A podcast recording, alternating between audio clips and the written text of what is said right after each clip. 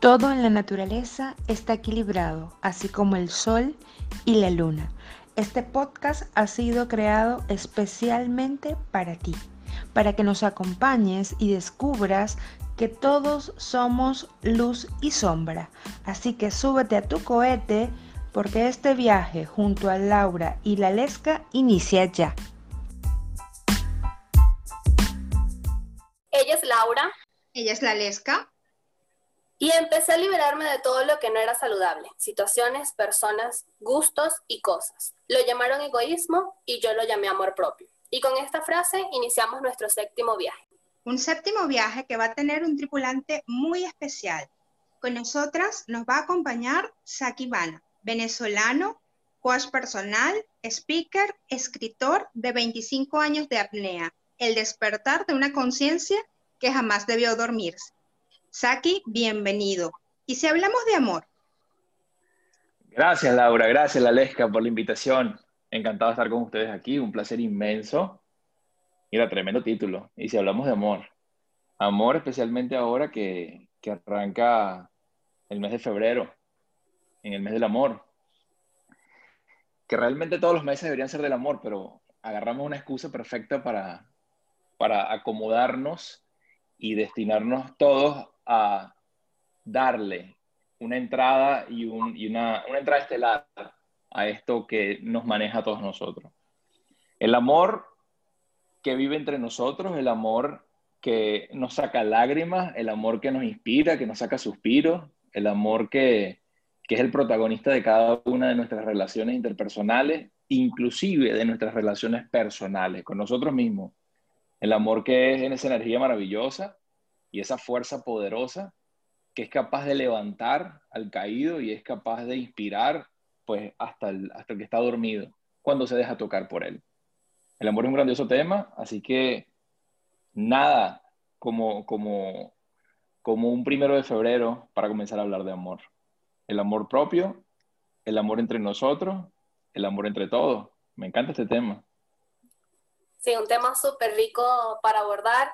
Y bueno, como tú dices, tenemos la excusa de tener un mes para hablar del amor, un mes donde nos sentimos más enamorados, donde vemos en todos los semáforos personas vendiendo rosas, donde vemos chocolate, osos. O sea, es increíble. Bueno, acá en Ecuador los centros comerciales los decoran, pero full de corazones. O sea, es algo espectacular. Es casi, casi igual que la Navidad. Todo lo decoran para San Valentín es algo súper rico porque yo siento que incluso la vibra y la energía de las personas cambian. Entramos como en otra sintonía y nos sentimos mejor o nos vemos más radiantes porque, claro, queremos llamar la atención, queremos sentirnos bien incluso con nosotras mismas y vernos hermosas, arreglarnos, que nos consientan, que nos digan piropos en la calle y sentirnos eh, radiante al caminar. Y bueno, con este maravilloso tema que vamos a abordar el día de hoy, a mí me gustaría saber, y estoy segura que a todas las personas que nos escuchan también les gustaría saber, ¿cuántas caídas tuvo que pasar Saki para darse cuenta o aprender o comprender qué es el amor propio para él? El amor propio y el amor no propio también. Créeme que yo creo que yo no conozco a nadie que haya sido más enamoradizo que yo. Increíble. Enamoradísimo, súper. Y el amor y quiero, antes de eso, comentar algo que el amor es tan poderoso que hay personas que se enamoran del amor. Y están enamoradas del amor y viven una relación con el amor. Y no tienen a nadie al lado. Y a veces tienen a alguien al lado que esa persona no les corresponde, pero ellos siguen adelante porque simplemente están enamorados de la idea de lo que creen que tienen al lado, están enamorados de la idea del amor, pero no hay correspondencia en la relación. Entonces, es una fuerza tan mágica que a veces nos los inventamos y nos metemos en ese papel. El amor es tan fuerte que él puedes lograr ver cuando una persona, al verla a sus ojos y enterarte que está profundamente enamorado, eso no lo puedes esconder.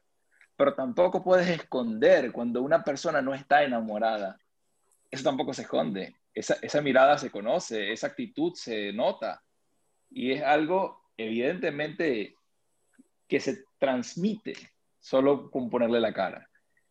Yo he caído muchísimas veces, impresionante cantidad de veces. He estado en silencio me ha tocado sufrir en silencio, me ha tocado disfrutar a todas voces, me ha tocado estar en, en rupturas amorosas, me ha tocado como todas las personas. Y ha sido una intensidad tan fuerte que me ha llevado a este camino de filosofar tanto y de dedicarme a tratar de meterme en él y no de mirarlo en perspectiva solamente. Para comprender lo importante que son las relaciones en nuestra vida, lo importante que es el amor venciendo al miedo, pero lo importante por sobre todas las cosas, que es el amor propio, para que seas entonces capaz de amar a otros. Y sí, porque fíjate que amor suena muy lindo y de hecho todos nos contagiamos con eso, como decía la Lesca, en el mes de febrero todos estamos, aunque acá debo confesar que no veo tanto eso como se veía en Venezuela, lo que es la celebración del 14 de febrero. Pero tenemos como que grabadito aquí un inconsciente que nos fueron enseñando muchas veces desde pequeños que el amor duele. Entonces nos vamos creando como un escudo, que de hecho creo que se ve mucho, porque me dijeron que el amor duele, entonces no me enamoro. Como que, uy, ni siquiera te, se dan el permiso es como que a veces trancas la puerta porque dices, esto duele. Entonces, como explicarle a la gente, mira, puede ser que duela, pero además es rico vivirlo, porque no te das el permiso de vivir esa experiencia. Hay una formulita mágica para aprender a amar y aprender a amarse. Lo correcto es amar bien. Y creo que a veces no sabemos amar bien, a veces queremos amar y pretendemos que mientras más intensos somos, más amamos y empezamos a confundir términos y en lugar de amar nos obsesionamos. Creemos que amor es estar pegado el uno del otro, es darte a ti primero lo que para mí pudiera haber sido primero, sino que te doy prioridad a ti y a todo el que se me ponga enfrente, porque creo que amar es solamente entregar y vaciarme. Nos metemos en una cantidad de circunstancias que nos comprometen la seguridad personal y un solo trauma, un solo momento, una sola situación engorrosa es capaz de hacerte una marca para toda la vida. El tema de amar bien te enseña a mantenerte en equilibrio en esto del amor. El saber que debes dar, pero también te debes quedar con una parte importante. El poder pensar en la otra persona, pero piensas en ti. Y lo he dicho algunas veces. Tú no puedes darme lo que no tienes. Yo no te puedo decir ahorita, Laura o la Lesca, dame un racimo de uva. O dame dos uvas si no tienes un racimo contigo. Tú tienes que tenerlo para poder entregármelo. No es un tema de ser egoísta, egocéntrico o de ser una persona soberbia. Hay que ser racional para entender que primero tiene que haber para ti y después de ti vas a poder entregarle a otro. Porque si no entres en un déficit emocional gravísimo, pides prestado amor al aire, a la vida, a lo que sea, para entregárselo a la otra persona, cuando no estaba en ti, cuando no estás amando porque sabes amar, sino estás amando porque estás entregando lo que tienes y lo que no tienes solamente para que la otra persona se sienta amada. Y no hay cosa más incorrecta que esta, porque cuando nosotros no nos amamos, tampoco la gente nos va a poder amar. No hay manera de que eso pase. Claro, y ahí nombraste algo súper importante que es el tema de las creencias. Nos creemos eh, esos dichos o esas cosas que escuchamos desde pequeños eh, por ejemplo, como decía Laura, que hay personas tal vez que no se dan esa oportunidad de amar porque dicen que el amor duele, pero también están las personas que se van al otro extremo, que viven tal vez con una pareja que no les da el amor que se merecen, sufren, las tratan mal, puede existir violencia en todos los aspectos, pero siguen allí porque el amor duele. No hay un equilibrio. Entonces es algo que diste con un punto que las creencias las escuchamos desde pequeños y no las creemos, las vivimos, las volvemos una filosofía de vida.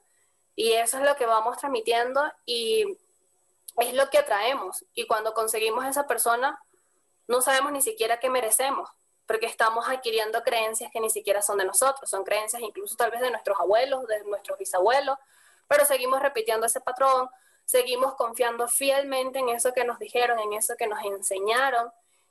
Y llegamos a grande y nos sentimos vacíos y decimos, ya va, pero ¿y qué pasó? ¿O será que yo me merezco esto? O incluso pueden pasar 20 años casada y ya cuando tengo 50 años digo, ok, y esto era lo que yo quería y ahora qué hago? ¿Cómo hago para cambiarlo? O me quedo ahí porque digo, bueno, ya tengo 50, tengo 60, ¿para qué voy a cambiar? Si he vivido tanto tiempo así, no voy a salir de mi zona de confort. O sea, creo que hablando de amor nos vamos a, o sea, no existe o no es muy frecuente ver el, el equilibrio en, tanto en amor propio como en una pareja, porque si yo no tengo amor propio, me vuelvo codependiente de la otra persona y busco siempre la aprobación de la otra persona. ¿Y será que esta ropa se me ve bien? ¿Y será que te gusta mi corte de cabello así? Y si me coloco este labial y entonces como me vuelvo tan condependiente de la otra persona, ya yo no existo porque voy a pedir siempre la aprobación de mi pareja o de mis papás o de la persona que tenga a mi alrededor que para mí sea importante. ¿Y dónde queda mi amor propio? ¿A dónde voy? Entonces, creo que que esa poción mágica que hablaba Laura, wow, si la venden por allí me avisan dónde la pueden comprar, porque realmente me gustaría también utilizar. Yo me di cuenta, gracias a Dios, muy temprano de que era el amor propio. Y considero que esa hermosa herramienta y, todo lo que he aprendido es algo que no se aprende en un solo día, sino es un trabajo diario. No todos los días te ves al espejo y dices, wow, qué radiante estoy, o qué linda me veo, cuánto me amo hay días que incluso dices, no, hoy no es mi día, hoy me siento muy mal, hoy me siento terrible, hoy no me gusta como me veo. Y algo que yo quería preguntar era, ¿a los hombres también les pasa igual? ¿Hay días en los que no se sienten radiantes como nosotras? Mira, lo que pasa es que, y tocaste varios temas que están súper, súper interesantes para engancharnos con un poquito, pero te voy a responder primero lo último los hombres pasamos por la misma crisis que pasan las mujeres. Te lo garantizo y te lo prometo. Lo que pasa es que somos mucho más cobardes para reconocerlo. A un hombre le cuesta más reconocer su vulnerabilidad. El hombre, yo trabajo muchísimo con mujeres, pero los hombres también. Hay un sector del área, en la parte de los hombres, en el área emocional de los hombres. Yo trabajo mucho con hombres inseguros también. Y es impresionante lo que tú te encuentras. El problema es que los estereotipos sociales nos han enseñado que el hombre es el fuerte, el hombre es el bravo, el hombre... Hay hombres que son infieles porque necesitan demostrarse a sí mismos que alguien más puede quererlo, porque son inseguros. Hay hombres que realizan actos que sienten que son de valentía, pero realmente lo que hay dentro de ellos es un niño miedoso, tratando de sentirse fuerte delante de los demás. Los hombres aparentan muchas veces y todo el tiempo, aparentan frente a sus amigos para tratar de, sorprender, aparentan una actitud frente a las mujeres para que por el miedo que sean juzgados, señalados. En este paquete no meto a todos los hombres, no me atrevo a meterlos a todos porque no conozco a todos los hombres del mundo, pero es un grueso. si, hacemos una muestra, en un alto porcentaje va a ser así. Y es la experiencia que me ha dado a mí el trabajar con ellos. Entonces los hombres sí, también, sufren de muchas cosas los hombres tienen mucho, mucho dolor y mucho miedo en silencio, pero les toca aparentar que todo anda bien para no defraudar a la sociedad que está esperando que ellos así se mantengan y que realmente así sea. El otro tema que estabas comentando y que yo comencé hablando de ello un poquito, pero sin ahondar, fue sobre eh, las creencias. Claramente hay un tema que son las creencias limitantes. Las creencias limitantes no son otra cosa que ese glosario de términos, esa información dentro de una página que se mantiene dentro de dos márgenes y que va formando, llenándose como una base de datos dentro de tu mente, de la mente de Laura y de mi mente, donde nos forjamos la idea y las creencias, en donde te dicen, no vayas para allá porque te va a morder el perro, y tú, tú no te atreves a cruzar porque te va a morder un perro, y capaz que no hay perro el perro, o el perro se murió y tú crees que si cruza te muerde el perro. Y así pasa. Si vas a tener una relación, vas a sufrir. Si vas a tener relaciones, vas a salir embarazada. Si vas... Entonces, te meten una cantidad de información basada en la experiencia de otros, en el miedo de otros o en las creencias sociales que se terminan convirtiendo en tu amén. Y lo aceptas completamente. Y entonces tú no te das el permiso muchas veces de analizar y decir, ¿qué opino yo de esto? ¿Será que es así como me lo han dicho? ¿Será que las cosas son tan rígidas como me las han enseñado? ¿O se basa de una ilusión o se basa de una, como se llama, creencia limitante?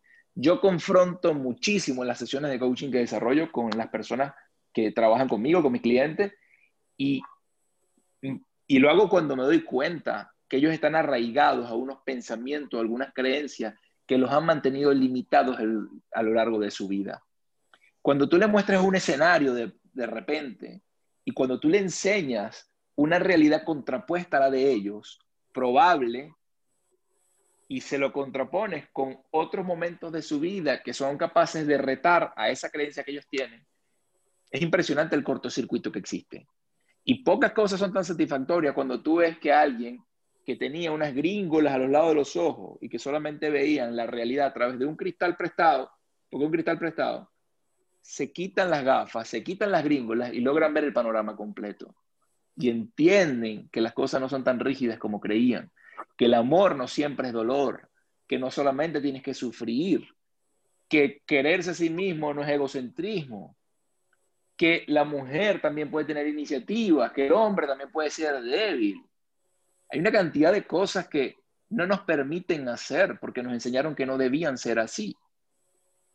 Y eso nos ha llevado a que como sociedad suframos tanto los unos con los otros tratando de correlacionar. Sí, y, y, lo que tú hablas tiene que ver con eso de lo que yo le digo romper patrones, ¿no?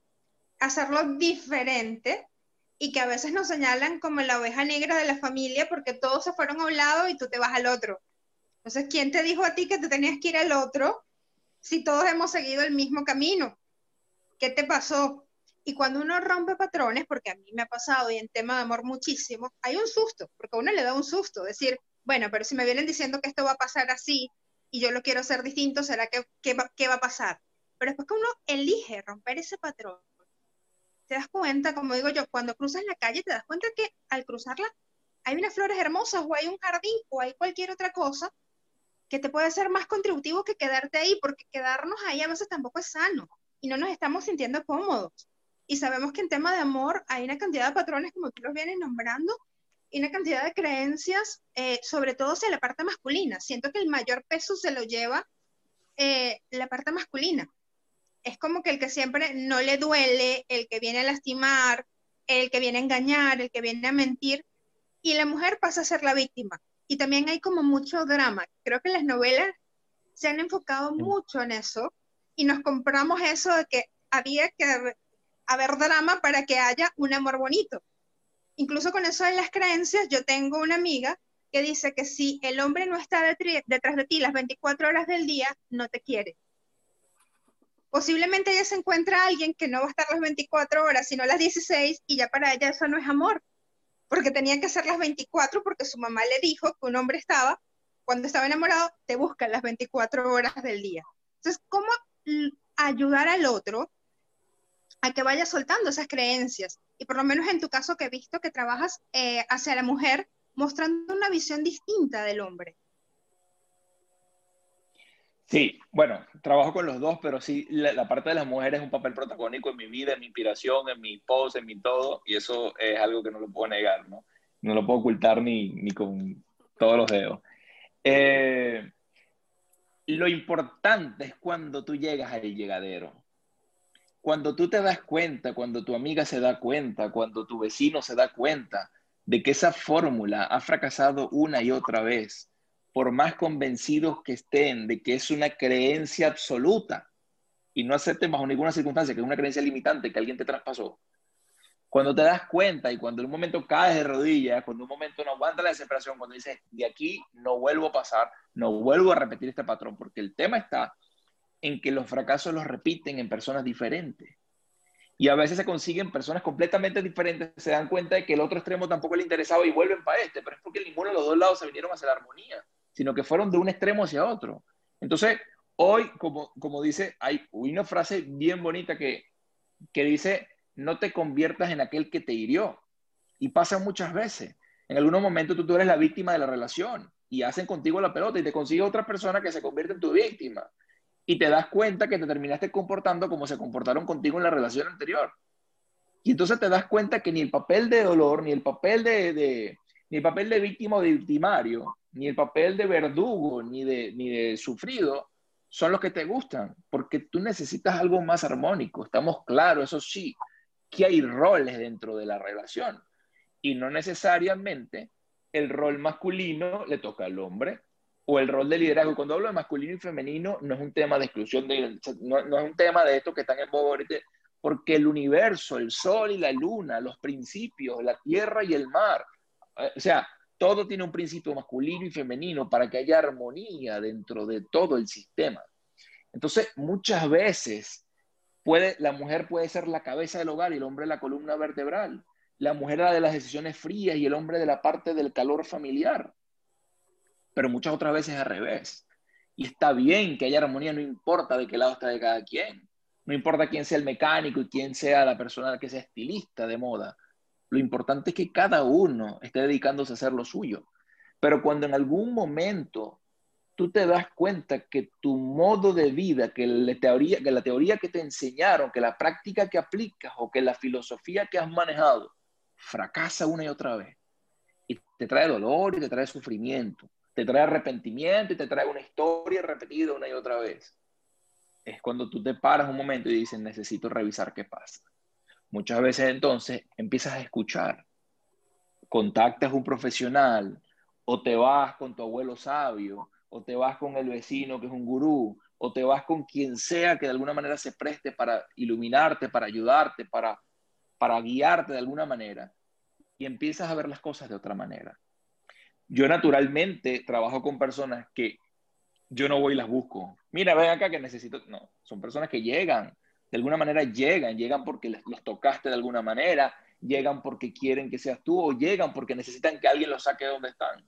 Y entonces eso es por lo menos una, una posibilidad de que estén abiertos, no es una garantía, porque a veces pueden llegar porque alguien les dijo, anda para que te revisen, anda para que te vean, anda para que te saquen ese problema, anda porque lo, te lo estás haciendo mal y entonces van otra vez dependientes de otra persona que les dijo que se tienen que revisar y van y se revisan, pero no tienen la capacidad de observar lo que está ocurriendo y por lo tanto de remendar la situación. Pero hay un momento que sí todos tenemos la oportunidad de mirar las cosas o por lo menos darnos cuenta que donde estamos las cosas están marchando bien y estamos dispuestos a resetear, a recalcular o a redirigirnos hacia el camino que sí debe ser. Y nos damos cuenta entonces que más tiempo no es mejor relación que más intensidad no es más amor. Todo lo contrario, hay una falta de amor en tu tanque, en tu vida, en tu recipiente, que necesitas que alguien te lo llene porque tú no tienes la capacidad de llenarlo, porque no has aprendido a tener vida propia, porque normalmente son personas que no saben estar sin relaciones. Necesitan buscarse una persona y otra persona y terminan una relación y comienzan otra porque no, no se aguantan estando solos, no saben tener una relación con ellos mismos y, están susceptibles a sentirse solos y a sentirse no queridos. Y necesitan que alguien le dé dosis de amor constantemente para sentir si me corresponde, si me quiere y no me va a traicionar. Claro, porque están buscando eh, ese vacío que tienen interno en todas las personas que tienen afuera. Están buscando llenar como que saciar o esa necesidad de que necesito que, que me vean, necesito que me abracen, necesito que me compren, porque eso también se ve mucho que necesito que me compre porque nos volvemos la, niña de mamá y papá y buscamos es a un papá en vez de una pareja y necesitamos que nuestro, nuestra pareja nos compre, nos, yo quiero tal cosa, que me lleve a comer esto y por qué no me compraste eh, los zapatos que quería o la cartera y es como que ya va, tiene que haber un equilibrio. Yo considero que para que la relación funcione, tanto de pareja, de trabajo, con amigos, y nuestra relación más importante, que es la de nosotros mismos, funcione, tiene que haber un equilibrio, tiene que, estar en armonía. Voy a hablar desde mi experiencia del amor propio y algo que dijiste tú comenzando la, la conversación, que yo cada vez que veo un video tuyo y resuena conmigo o hace clip, yo abajo leo que, o sea, que Saki dice, amiga, date cuenta. Y tú comenzaste ahorita la frase diciendo, date cuenta cada vez que veo un video o un post que resuena mucho conmigo, yo digo, amiga, date cuenta. y es súper chistoso porque, o sea, yo cuando leo las cosas que tú dices es como que sí, es contigo. O sea, si tú sientes que eso te falta o sientes que algo está mal, sal de tu zona de confort porque tú no te mereces eso. O evalúa qué está pasando a tu alrededor que estás todavía viviendo en esa situación. Es algo que también yo trabajo mucho en las terapias, porque las personas llegan buscando eh, sanar la relación de pareja, pero su relación interna está muy mal. ¿Desde cuándo no te das un regalo? ¿Desde cuándo no te consientes? ¿Desde cuándo no te tomas una taza de café contigo y disfrutas ese momento? Tú sabes lo lindo que es regalarte algo que tú quieres porque te lo mereces, porque te gustó, disfrutar de una taza de café, leer un libro en un atardecer, ir a un parque sin necesidad de estar acompañada, simplemente porque tú vas a disfrutar eso que a ti te gusta hacer. Creo que la sociedad también nos enseña mucho a que eh, no puedes hacer esto porque eres mujer y si lo haces sola está mal visto. Si te das un regalo tú misma, o sea, eso no tiene sentido, estás loca, deberías ir a un psicólogo, ¿cómo te vas a dar regalos a ti mismo? O sea, son cosas que volvemos otra vez a las creencias limitantes. Son creencias que nos enseñaron desde pequeños, nuestro tipo de cultura, y nos condiciona a vivir una vida tal vez que no queremos. Y algo que ambos decían, eh, que sí, o sea, salir de la zona de confort, darte cuenta de lo que te mereces, pero eso no es tan fácil. Eso es un camino que hay que recorrerlo con bastante paciencia. Y ese amiga, date cuenta, te lo podrán decir mil veces, pero si tú no estás en la capacidad y en la conciencia de aceptar que realmente eso resuena contigo, no te vas a dar cuenta. Al contrario, puede ser que veas a la otra persona como que no, está mal, o sea, eso no es así, mi pareja no es así, o yo no me trato así, cuando realmente la situación es otra. Así es. ¿Sabes que ah, hubo una vez un caso de una persona no sé si estaría en sus 70, 70 años, 75 años, con una familia formada, una cantidad de hijos, de nietos. Y después que disintió que su familia ya andaba, que ya no lo necesitaban, que sus nietos habían crecido y sus hijos mucho más, él dijo, me divorcio. Y dijo, me divorcio porque así me queden cinco 10 años o los que Dios me quiera dar, yo quiero, por lo menos antes de morirme, que esos 5 o 10 años, vivirlos feliz. Eso a mí me, me impresionó muchísimo. Eso no es alguien que estuvo conmigo, es alguien que, un caso del que supe, un caso cercano del que supe de buenísima fuente. Y a mí eso me hizo reflexionar muchísimo. Porque él dijo, llame a todos, me toca amarme a mí este pedacito de vida que me, que me queda, este pedacito de vida, lo quiero pasar solo. ¿Qué fiesta crees tú que vas? Que de repente sí, va se va para una fiesta, se va para Las Vegas, se lanza en paracaídas, es posible que lo haga. Pero es muy probable que él esté buscando ese pedacito de paz, de contemplar y de contemplarse de una forma divertida y sabrosa yo sí, sí cultivé siempre ese hábito de tomarme, agarrar el carro y salir y ir al cine solo, porque a mí el cine me encanta. Y era algo que me gustaba mucho hacer. Y yo no estaba necesitando que alguien me dijera, vamos. Yo quería tener esa iniciativa de poder ir a ver la película que yo quería. O de ir a hacer ejercicio solo. Y ese tipo de cosas siempre las tuve. Quizás las partes, las otras partes fueron más críticas ya cuando empecé a, aventurarme en esto del amor. Pero, pero siempre tuve como que ese principio y lo peleaba muchísimo con mis amigos y le decía, ¿pero qué te cuesta? Y me decía, ¿pero cómo vas ahí solo? Y yo le decía, ok, cuéntame algo. ¿En qué momento tú hablas con tus amigos en el cine? Cuando estás comprando las cotufas y cuando estás comprando las entradas. ¿Y cuánto tiempo dura eso? Porque siempre llegamos justo a la hora. Entonces, al final, ¿qué? Para comentarlo en el pasillo hasta el carro para comentar en las propagandas dos o tres palabras y te manden a callar, para que hables dos o tres cosas mientras estás decidiendo el menú de las cotufas. ¿En qué otro momento tú conversas en el cine? O sea, ¿cuál es, cuál es la cosa de que si no vas acompañado no disfrutas la película? Y eso era algo que a mí me, me generaba mucha, mucha risa hablar de eso. Y es la realidad. Darte el espacio, dedicarte tiempo, tomarte en serio, contemplar y contemplarte, elegir a las personas con las cuales te relacionas y despedir a las personas con las cuales no logras hacer match, con las cuales no puedes relacionarte sanamente. porque hay relaciones que no son sanas. Hay relaciones que te llevan al extremo, hay relaciones que te dañan, hay relaciones que te afectan la vida, hay relaciones que te, te, desequilibran, porque te hacen inclusive dudar de ti. Inclusive pudieras estar muy estable, pero hay personas de personas que se te meten de una manera que te hacen dudar, que te pueden hacer colapsar de alguna forma. Y si no tienes la seguridad constante para darles un parado en el momento preciso, y desde el momento en que tú empiezas a permitir que la gente cruce tu línea, ya la cosa se empieza a poner complicada y poco a poco cuando te des cuenta, ya se diste todo tu terreno. Y entonces tienes que recoger las migajas que te quedaron o tratar de recuperar lo poco que te dejaron. Y sí, porque cuando se trata de límites, que es decir que no, siempre te juzgan como el malo, ¿no? El que no comprendes. Yo digo que el poner límites, y fue lo que yo aprendí, porque siempre lo he comentado, cuando uno llega a ser terapeuta, eh, no llega de la noche a la mañana, llegas a ser terapeuta porque primero eres paciente. Y cuando uno va pasando por todo este camino y elige ser terapeuta, y la herramienta del no, que es el poner límites, eh, te señalan, te juzgan, te dices que malo eres y te das cuenta que el límite es amor propio. Porque simplemente, eh, no te estoy diciendo grosero, te estoy diciendo que no.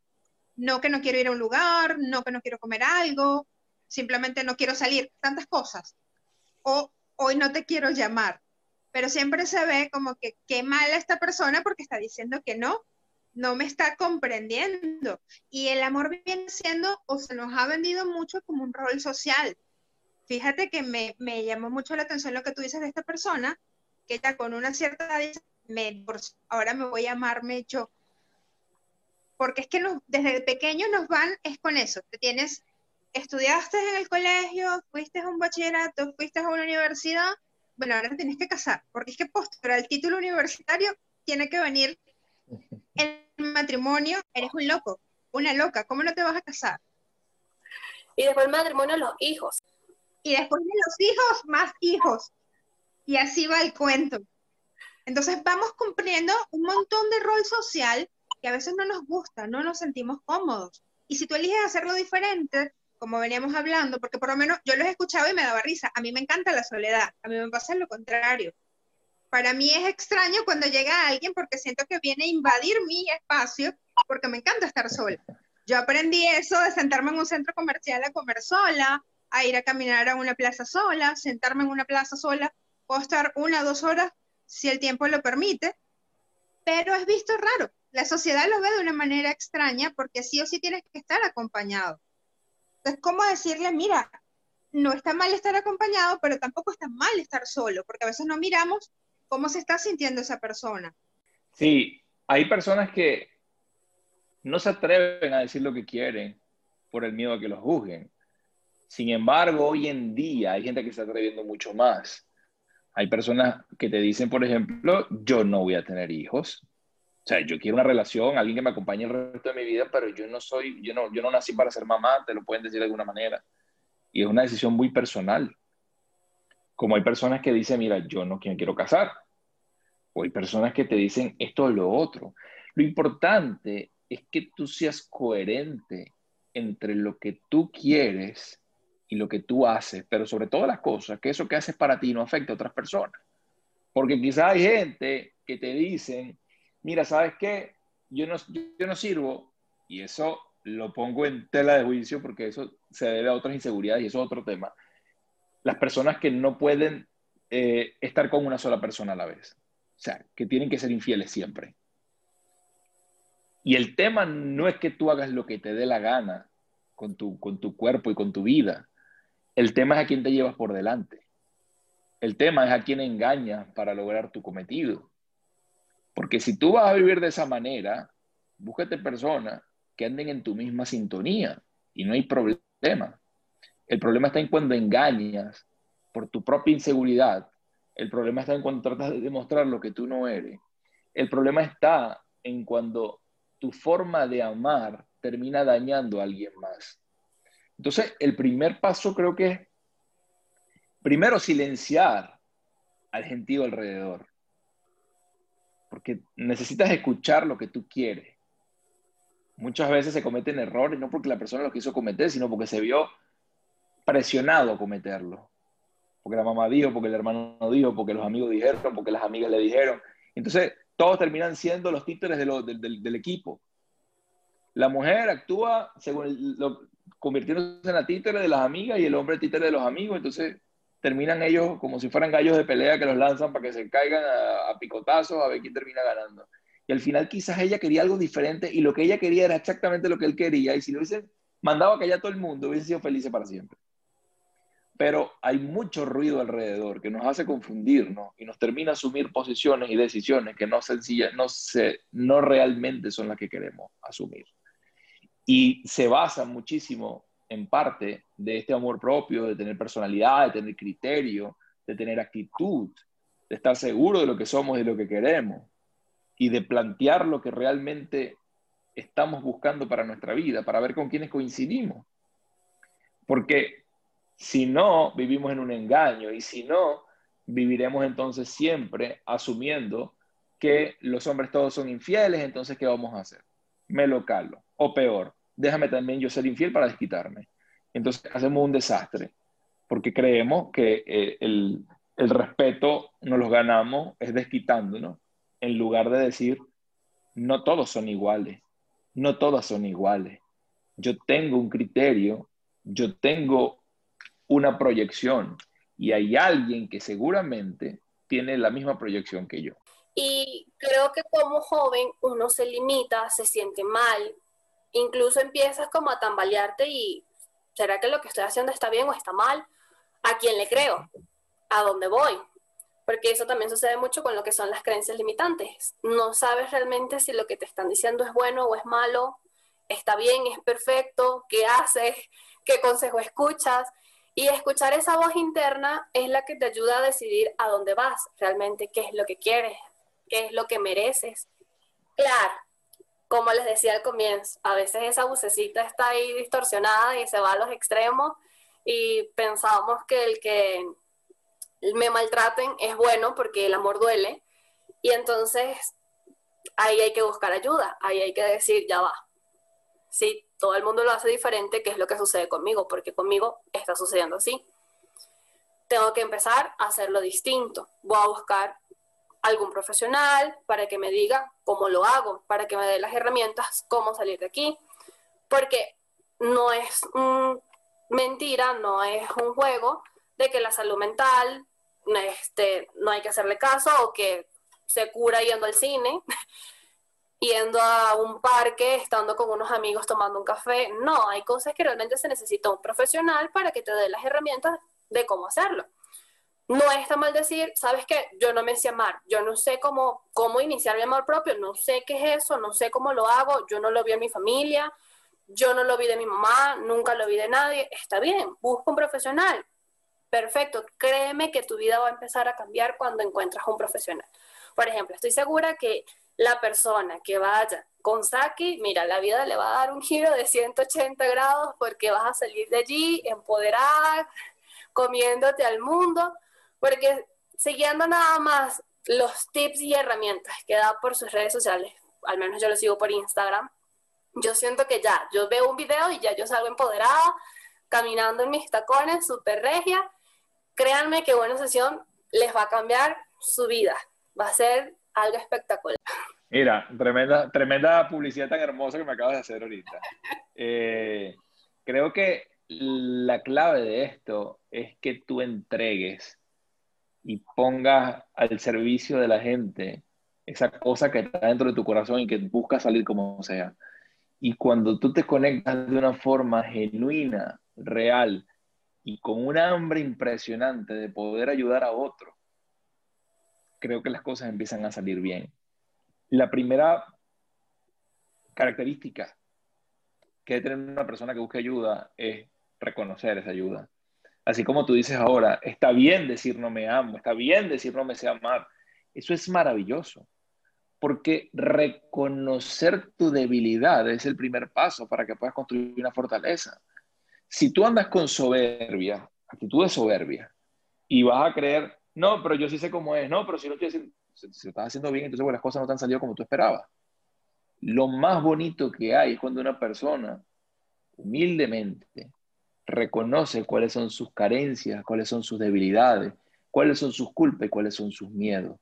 A partir de allí, son cosas impresionantes las que se pueden hacer, porque tú te sacas de ti un montón de cosas que estaban ocupando espacio y que han sido inútiles todo, todo este tiempo, para entonces llenarte de información. Como decía Sócrates, solo sé que no sé nada. Si tú no sé nada, es porque vacías lo que había y estás dispuesto a que llene, llene de información valiosa y nueva a partir de los conocimientos verdaderos. Pero si tú te vas a seguir estructurando con cosas viejas, no actualizadas, a partir de temores, frustraciones, yo he descubierto con personas que he tratado que ellos siguen adecuando su vida a lo que un miedo en ellos generó un antes y un después. Es decir, ellos siguen tachándose de feos, de inútiles, de malos, por el comentario de un compañerito de la escuela de segundo grado. Una cosa de esa. Y le termina haciendo efecto después de 30 años. Y tú dices, ¿cómo? ¿Cómo? Claro, de una forma muy fácil. Cuando tú permites que eso avance, cuando sale de tu mira, cuando se te va al subconsciente, cuando vives en automático, y cuando tú no vives escogiendo, sino que vives de una forma en la cual no eliges y no estás consciente de la vida que estás viviendo, sino que terminas siendo víctima y no protagonista, en la que terminas siendo una marioneta y no el que tiene en sus manos el timón del barco. Pero son cosas que a todos nos pasa. Imagínate, tú tienes 25 años, pudieras tener 50 o pudieras tener 15. Si tienes 15, son 15 años pasando por cosas. 25, 50 años, ¿cuántas cosas se acumulan? ¿Cuántas experiencias? ¿Cuánto dolor? ¿Cuánta tristeza? Si un solo acontecimiento, si una sola vivencia te puede marcar el resto de tu vida, imagínate cuántas pequeñas vivencias pudiste reunir a lo largo de tus 25 años.